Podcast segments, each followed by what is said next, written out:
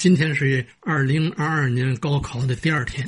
现在这个家里如果有一个孩子参加高考啊，这是家里的一件惊天动地的大事儿。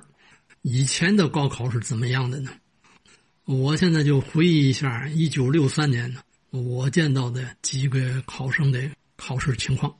呃，就是六三年这一年呢，呃，我的三姐参加高考，同时呢，这个胡同里头还有两两个学生也参加，呃，其中一个呀，大人管叫叫三子，我们家隔一个门还有一家，他呢姓马，然后他这几个哥哥呢就是大马、二马、三马、四马，大家管他叫小五马，就这么三个人参加高考，我们胡同里。同时有三个人参加高考，这是比较罕见。呃，为什么呢？因为这个呃那个时候考大学的学生很少，一般小学一毕业就有一部分人就不上中学了，就上了技术学校。上了中学的，初中毕业以后，仍然还有将近一半的人又上技校，因为那时候技术学校有两种，一种是小学毕业的技校，还有一种是初中毕业的技校。嗯，上了高中的这些人呢，也不是都考大学。高中毕业的时候啊，有些人就因为家庭条件呢、个人的学习情况，呃，就就业，所以参加高考的人很少。我们胡同里每年都谁参加高考了，谁考上了，谁没考上，那大伙儿都不太知道。那年赶上了，哎，赶巧，这三个，他们的学习呀，没有人督促，也更没有人辅导。家里的条件，学习条件很差，咱就说这个灯，一家就一个灯泡，一个院子里呀一个电表，然后这一个月的的电表，这个这个跑的这个数，然后各家均摊，严格规定一家就一个灯泡。你说我点俩灯，我来个台灯啊不允许，这这邻里之间就有监督，定期上各家看，有的还在灯泡上贴封条了。那个时候一般就是一家一个灯泡。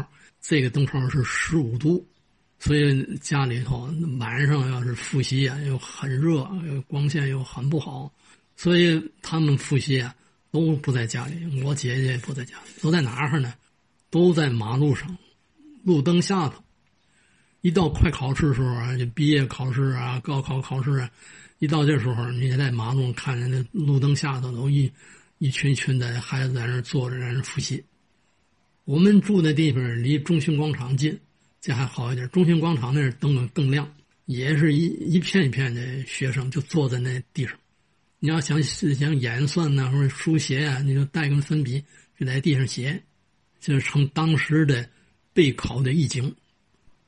有一天晚上，我就呃沿着那个那个那个民生路走到这个自由道口上，就是现在的益丰区的丹丁广场。走到那儿碰见小五马，小五马手里拿着一本书，哎，他见着我以后就叫我走，就说你跟我走，我领你玩去。哎，我就跟他走。我说上哪儿去？第一工人文化宫的图书馆正在丹顶广场那现在那建筑拆了。我说那人不让进呢，啊，那那是工会会员呢，你得出示会员证。他说你你甭管，你跟我走。哎，他就领我去了。一进去以后，一大厅。大厅紧里边有一个柜台，那就是图书借阅处。那左手这边有一个大玻璃门，推开进去以后，那是原来是这个呃一个阳光室，后来就改建成为了阅览室。这个义工图书馆呢，它的前身是天津海关关长宿舍。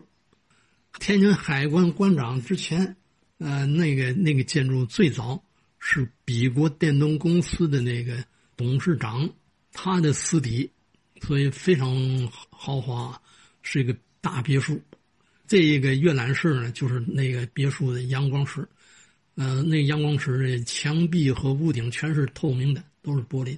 阅览室很宽敞，呃，人很少。他自己拿了一张报纸，从书架上。他给我拿了一画报，叫我看的画报，他看报。